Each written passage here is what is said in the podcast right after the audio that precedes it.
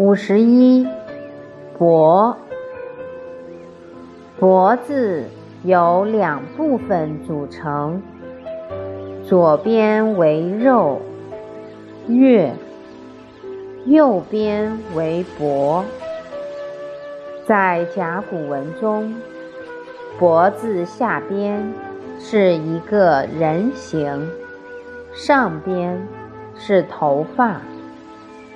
小篆文中，脖子的上边发生讹变，因为脖字是脖子的本字，所以读音为脖。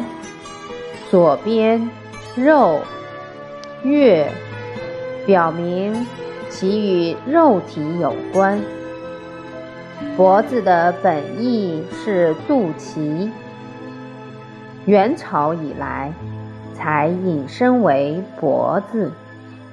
现代社会因为电脑运用越来越广泛，与脖子相关的职业疾病，如颈椎病等，也越来越流行。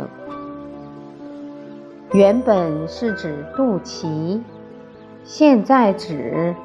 连接头部与身体的脖颈。